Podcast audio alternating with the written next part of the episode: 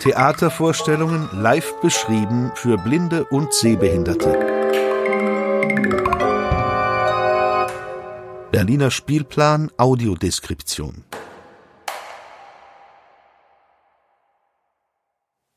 Liebe Hörerinnen und Hörer, im dritten Podcast des Projekts Berliner Spielplan Audiodeskription wird informiert, geträumt, getanzt und mit Windmühlen gekämpft. Wir stellen Ihnen Stimmen von der Hilfsmittelmesse unseres Kooperationspartners Allgemeiner Blinden- und Sehbehindertenverein gegründet 1874 e.V. vor. Berichten von den Live-Audiodeskriptionspremieren einerseits über die Träume des Kleinkönig Dezember im Deutschen Theater Berlin und andererseits von der Tanzperformance On On in den Sophienseelen die sich umgebauten Akkuschraubern und digitalen Systemen widmet. In der Vorschau erfahren Sie mehr über die exzentrische und zugleich melancholische Figur des Don Quixote de la Mancha, gespielt von Ulrich Mattes, und über den humorvollen und machthungrigen Sancho Panza, gespielt von Wolfram Koch. Außerdem gibt der Dramaturg des Stücks David Heiligers noch einen Kommentar zur Machart der Aufführung. An unserem Projektstand bei der Herbstschau des Allgemeinen Blinden- und Sehbehindertenvereins gegründet 1874 e.V. habe ich Eberhard Dietrich getroffen. Der Mann mit dem grauen Schläfen ist Initiator des Radioprojekts Ohrsicht. Der Klang der Inklusion. Und selbst sehbehindert. Ich habe ihm die Frage gestellt, was er von Live-Audiodeskriptionen hält. Also erstmal ist es toll, dass es die Umsetzung der lang gehegten Idee oder des Wunsches gibt, überhaupt sowas beim Theater zu machen, nachdem es im Fernseh- und Filmbereich ja schon funktioniert, zunehmend besser. Ja, Theater, gut, dass es das gibt. Schön, dass es auch immer die Kombi gibt, eine Vorstellung räumlich, visuell erklärt zu bekommen, aber dann auch im Vorfeld, das ist, glaube ich, ganz wichtig, sich die Masken oder die Kostüme oder was auch immer da im Einsatz ist, dann äh, selbst anfassen zu dürfen. Also das Begleitprogramm, finde ich, ist dabei mindestens genauso wichtig wie dann die Audiodeskription selber. Und da ist, ist dann auch die wahrscheinlich Besonderheit beim Theater, bei Dingen, wo man dann selbst vor Ort ist. Äh, beim Fernsehen wird das ja wohl so eher nicht gehen, aber dass man da dann anfassen kann, das wäre mein Wunsch und dass es sich selber trägt aufgrund der großen Nachfrage. Für Eberhard Dietrich ist neben der Live-Audiodeskription auch das ganze Drumherum des Theaterbesuchs im Vorfeld wichtig. Im Theater dem Stück zu folgen mit Hilfe von Audiodeskription ist ja dann schon höchster Komfort. Das ist ja schon Anlass genug äh, zu kommen, aber das Hinkommen ist manchmal ein bisschen schwierig. Also vielleicht gibt es da noch eine Anbindung von Gemeinschaften, die sich irgendwie bilden oder einem Bringedienst, ein Dienst, der eben den Weg hilft zu überbrücken, denn nicht alle sind ausreichend mobil. Und gerade dann im Theater auch selber den Platz zu finden und all diese Dinge, da schreckt sie die eine der andere möglicherweise dann doch vor zurück. Und wenn sie auf dem sozusagen Begleitdienst im doppeldeutigen Sinne da noch ein wenig dran feilen, so nötig. Ich glaube, da ist noch einiges zu reißen. Auch Marlies Grieshammer war auf der Hilfsmittelmesse des ABSV. Die ältere Dame ist leidenschaftliche Theatergängerin und war deshalb gern bereit, als Evaluatorin für das Projekt tätig zu werden. Sie besucht die Vorstellungen und beschreibt anschließend, wie sie die Qualität der Audiodeskriptionen und des Service vor Ort erlebt hat. Auf meine Frage, wie sie die Premiere von Othello in, im Berliner Ensemble durch die Audiodeskription wahrnehmen konnte, hält sie deshalb nicht mit Kritik hinterm Berge zurück.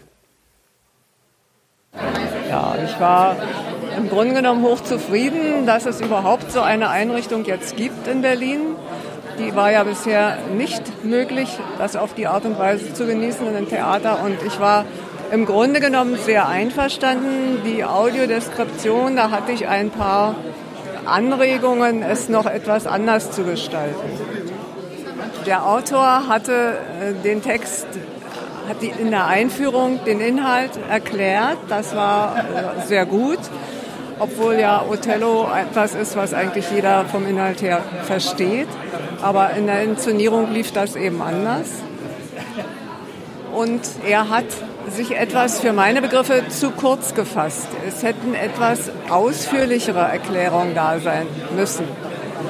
Ich selbst habe dieses Theaterstück schon mal vor ein paar Monaten gesehen und für mich war es nun doppelt interessant, das auf die Art und Weise nahegebracht zu bekommen. Ne? Und er hätte für meine Begriffe die Bewegungen, die auf der Drehscheibe stattfanden, diese impulsiven Ausdrücke des Gefühlslebens von Cassio und auch von Othello, äh, das war zu kurz. Aber den Autoren ist auch nach Ansicht von Frau Griesamer eine schwierige Passage gut gelungen. Ja, es fand also die erotische Szene hat er sehr gut beschrieben. Das war also sehr, äh, sehr eindringlich auch geschildert und überhaupt nicht peinlich, gar nicht. Es ist halt Theater.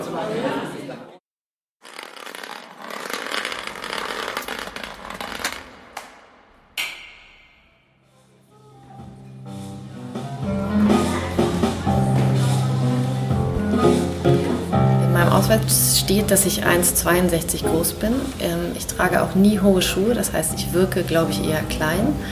Ähm, habe aber eine Frisur, die oben auf dem Kopf einen Dutt hat, der tendenziell unordentlich ist. Das ist auch so gewollt. Die Seiten sind aber kurz geschnitten und ich habe eine große Liebe für expressive Pullover. Also heute habe ich zum Beispiel ein Sweatshirt an mit bunten Vögeln im Aufdruck.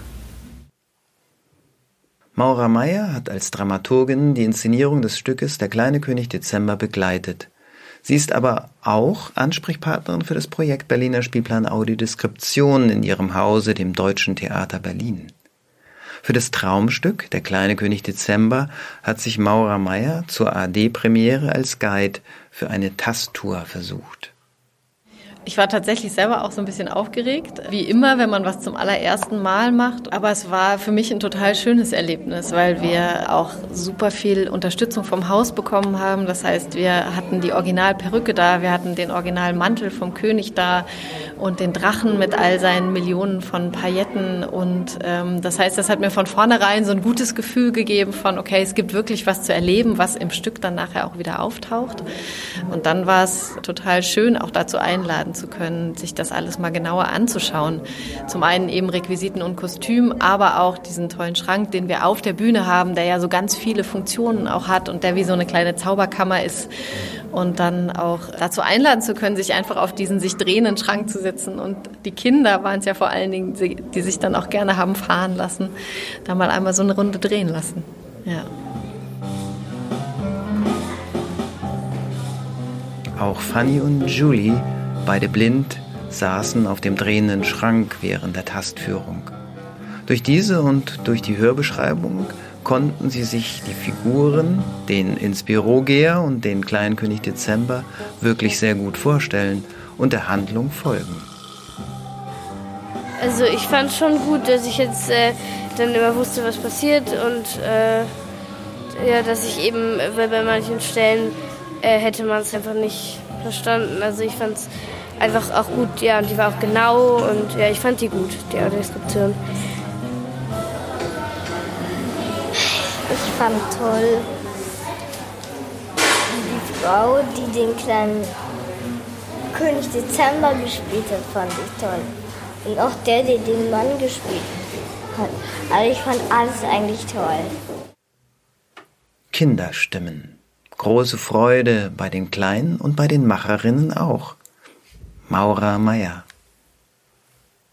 Mm, wir sind ja Teil des Projekts, das heißt, wir sind uns sehr, sehr bewusst, dass das jetzt die nächsten zwei Jahre ähm, auf dem Tableau liegt und freuen uns da auch total drauf. Und ich persönlich freue mich auch darauf, immer weiter dazu zu lernen und immer weiter neue Erfahrungen zu machen und diese Erfahrung, die ich jetzt hatte, dass der Rückhalt vom Haus sehr, sehr groß ist und es gibt ansonsten sehr, sehr große Berührungsängste, Dinge, die in Inszenierungen sind, auch zur Verfügung zu stellen. Und dass es jetzt sehr verstanden wurde, dass es aber wichtig ist, das zu tun und über diesen Schatten mal zu springen, der hat mir ein super gutes Gefühl gegeben dazu. Und ich glaube, dass wir da auf einem super guten Weg sind, das auch weiter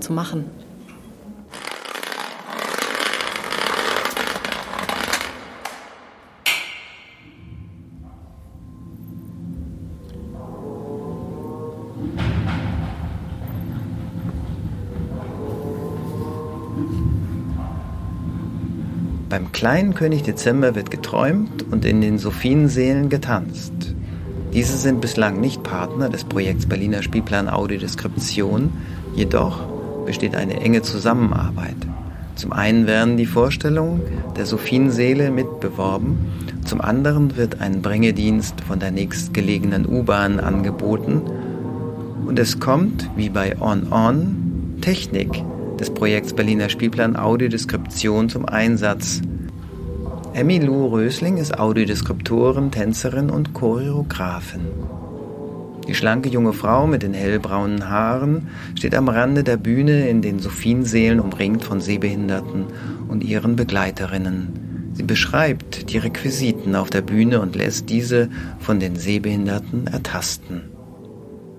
Wir haben ein paar Objekte, die gleich noch in der Performance bespielt werden, hier vorne ausgelegt. Also als erstes habe ich hier, es ist ohne Batterien, es, ist, es sieht ein bisschen gefährlich aus und es sind zwei Akkuschrauber, die ich weiß gar nicht genau wie, ja mit so einer Metallstange quasi gegeneinander festgemacht sind. Also diese Geräte werden komplett obsolet und funktionieren gar nicht mehr so, wie sie sollen. Okay. Genau, und dieses Motiv von diesem Akkuschrauber oder Bohrer, das kommt in der Performance öfters vor. Also da gibt es Stühle, die mit so einem Bohrer hin und her malträtiert werden und später auch so eine Leiter, an den Akkuschrauber oben ran gemacht wird und die macht dann einen riesen Rabatz und springt so auf der Bühne her und klappt sich aus und wieder zusammen. Okay. Das ist ganz verrückt. Insgesamt diese Ästhetik hier auf der Bühne, ich würde die so ein bisschen als so was beschreiben, was man heutzutage im Einrichtungsstil shabby chic nennt. Ah, ja, okay. Also so mhm. eher so ältere Möbel, so Vintage. Ab und zu ist auch der Lack schon mal so ein bisschen ab, wie man so freischnauze sagen würde. Mhm. Und es ist alles in Weißtönen gehalten mhm. und wird später mit so sehr vielen bunten Lichtern bestrahlt. Mhm. Dann haben wir hier noch so eine Kugel. Oh, hört sich schwer an. Ist nicht schwer, ja. ist aber, ich glaube, es ist unhandlich. ein unfunktionierter Blumenkübel, weiß angemalt. Und auch in den wird später ein Akkuschrauber reingesetzt oh und Gott. die rollert über die Bühne rüber. Okay, wow. In On On wird das Verhältnis von Mensch und Maschine tänzerisch dargestellt. Es geht den Performerinnen und dem Regisseur um die Verbildlichung des Abstrakten. Konzeptionelle Oppositionen gemeint sind hier weiß bemalte Alltagsgegenstände wie Blumenkübel, Leitern mit vibrierenden Akkuschraubern oder zersägte Stühle sowie digitale Lichtinstallationen. Emmy Lou Rösling sitzt in einer drei Quadratmeter großen Sprecherinnenkabine, die extra für die AD-Premiere im Oberrang des Zuschauerraums von Projekt Berliner Spielplan Audi-Deskription aufgebaut wurde. Nachdem ich mein Aufnahmegerät durch das 21 Zoll große Sichtfenster gereicht habe, beginnt Emilou Rösling mit ihrer Hörbeschreibung. Die Farben verblassen langsam und die Bühne wird wieder weiß angestrahlt. Und jetzt sehen wir eine Figur, die sich ganz nach vorne hinter den Leinwänden immer wieder versteckt und dann hinter die erste Leinwand, die mannshohe Leinwand, die sich von einer Seite zur anderen Seite bewegt, versteckt. Dort hat diese Figur, diese Person, dieser Performer einen kleinen Hocker stehen lassen. Asaf läuft weiter hinter der Leinwand, doch der Hocker ist stehen geblieben und ist jetzt vielleicht das einzige Objekt im Bühnenraum, das sich nicht bewegt. Cecile kommt von oben zu den Kasten und jetzt ist auch Nia und versteckt sich hinter diesem Kasten in der Mitte, hinter der Box. Und Asaf kommt aus seinem Versteck hervor, greift den Hocker und versteckt sich hinter der nächsten Leinwand, die immer schräg von oben nach unten über die Bühne zieht. Für Emily Rösling ist Live-Audiodeskription von Tanzperformances eine neue und andere künstlerische Ausdrucksform. Bereits seit einem Jahr schreibt sie diese für Tanzstücke in den Sophienseelen und spricht sie live zur Vorstellung ein. Also ich komme selber vom Tanz, von daher ist es, glaube ich, eher so sowieso mein Naturell. Und ich habe auch noch nie Audiodeskription fürs Theater gemacht. Was für mich, glaube ich, immer wieder eine Herausforderung ist, dass man immer wieder einen neuen Ansatzpunkt in der Beschreibung findet. Und ich glaube, man hat auch einfach viel Verantwortung, wie man beschreibt, was man hervorhebt. Man kann Interpretation letztlich nicht vermeiden. Ich glaube, Sprache ist sowieso immer mit einem Quantum Interpretation da drinne. Aber ich glaube, es ist eine große Verantwortung, dass man das so beschreibt, dass es zugänglich ist für die Leute, ohne dass man seine eigene Meinung, die ich in den meisten Fällen auch immer habe, aber ohne dass man die so draufdrückt.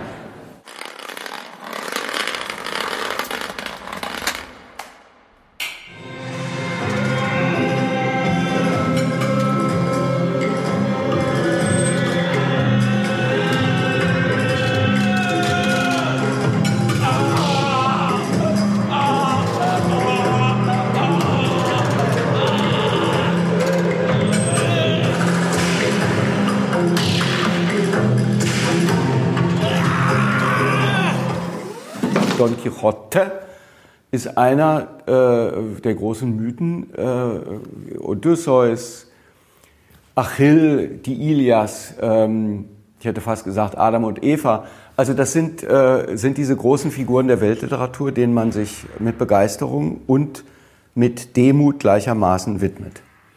Wer kennt Ulrich Mattes nicht? Die Medien sagen, er sei einer der besten Bühnen- und Filmschauspieler seiner Generation. Er spielt mit Wolfram Koch Samuel Beckets Endspiel seit über zehn Jahren im Deutschen Theater Berlin.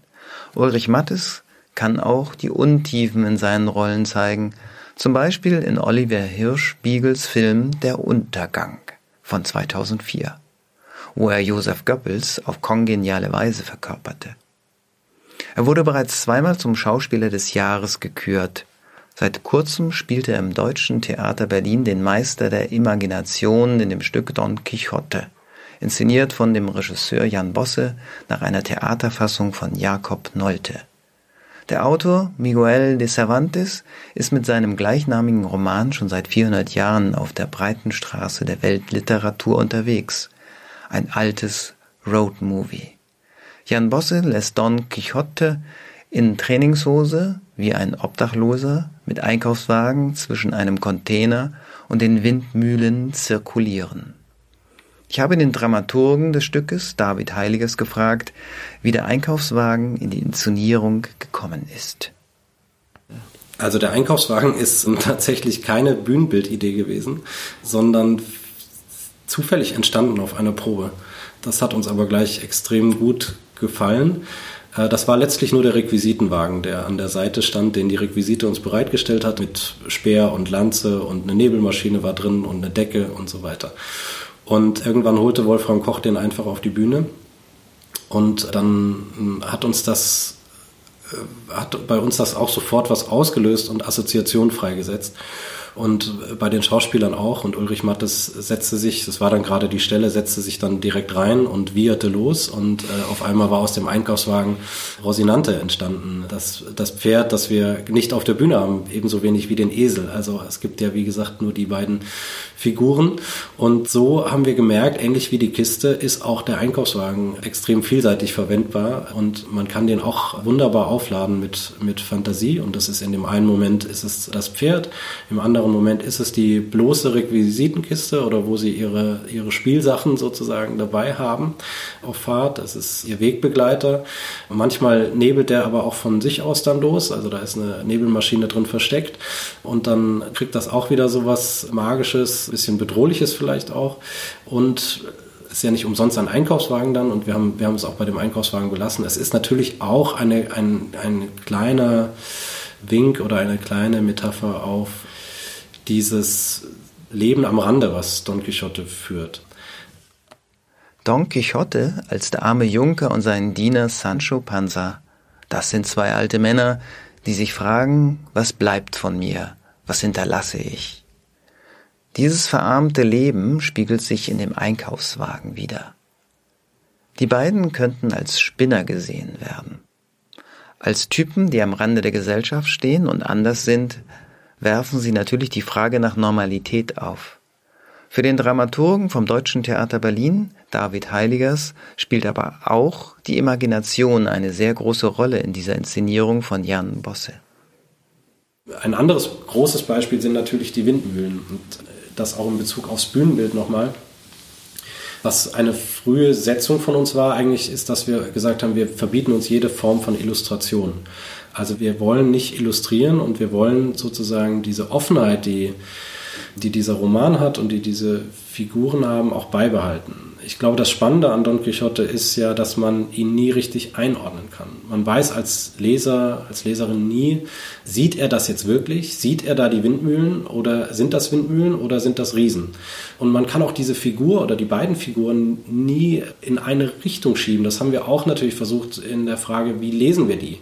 Also ist das ein ist das ein Spinner? Ist das ein Verrückter? Ist er darin auch in irgendeiner Weise gefährlich? Also ist das irgendwie ein moderner Donald Trump, der sich die Welt so zurechtbiegt über seine Lügen, wie er sie für richtig hält und sagt, meine Wahrheit, wenn ich es sage, ist es meine Wahrheit und dann stimmt das so?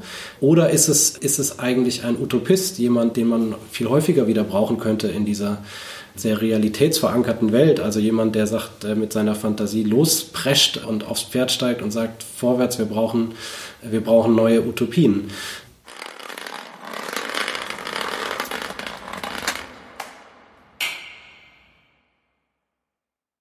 Wenn Sie zukünftig den Utopien und virtuellen Windmühlen folgen wollen, dann können Sie das Podcast-Magazin des Projekts Berliner Spielplan Audiodeskription und weitere hörbare Berichte aus der Projektwerkstatt per RSS-Feed auf der Blogseite www.theaterhören-berlin.de abonnieren oder über den Theaterhören-Berlin-Kanal bei Apple Podcasts, Spotify, Deezer und YouTube auf dem Laufenden bleiben. Zum Abschluss des dritten Podcasts informiert sie die Projektmitarbeiterin Ursula Salomon. Sehr geehrte Besucherinnen und Besucher des Berliner Spielplan Audiodeskription. Die nächsten Spieltermine sind 7. Februar 2020 Vivid Grand Show eine Liebeserklärung an das Leben im Friedrichstadtpalast Berlin. Tickets unter 030 23 26 23 26. 10. Februar 2020. Othello am Berliner Ensemble. Tickets unter 030 28 40 81 92. 23. Februar 2020. Living Matters von Eva Meyer-Keller in den Sophiensälen Berlin. Karten unter 030 27 89 00 34. 25. Februar und 1. März 2020 Don Quixote am Deutschen Theater Berlin. Karten unter 030 28 40 81 92. Viel Freude beim Theater hören wünscht das Projektteam des Berliner Spielplan Audiodeskription von Förderband e.V. Kulturinitiative Berlin.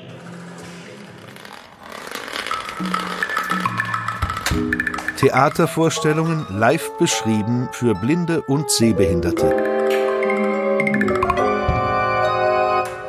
Berliner Spielplan Audiodeskription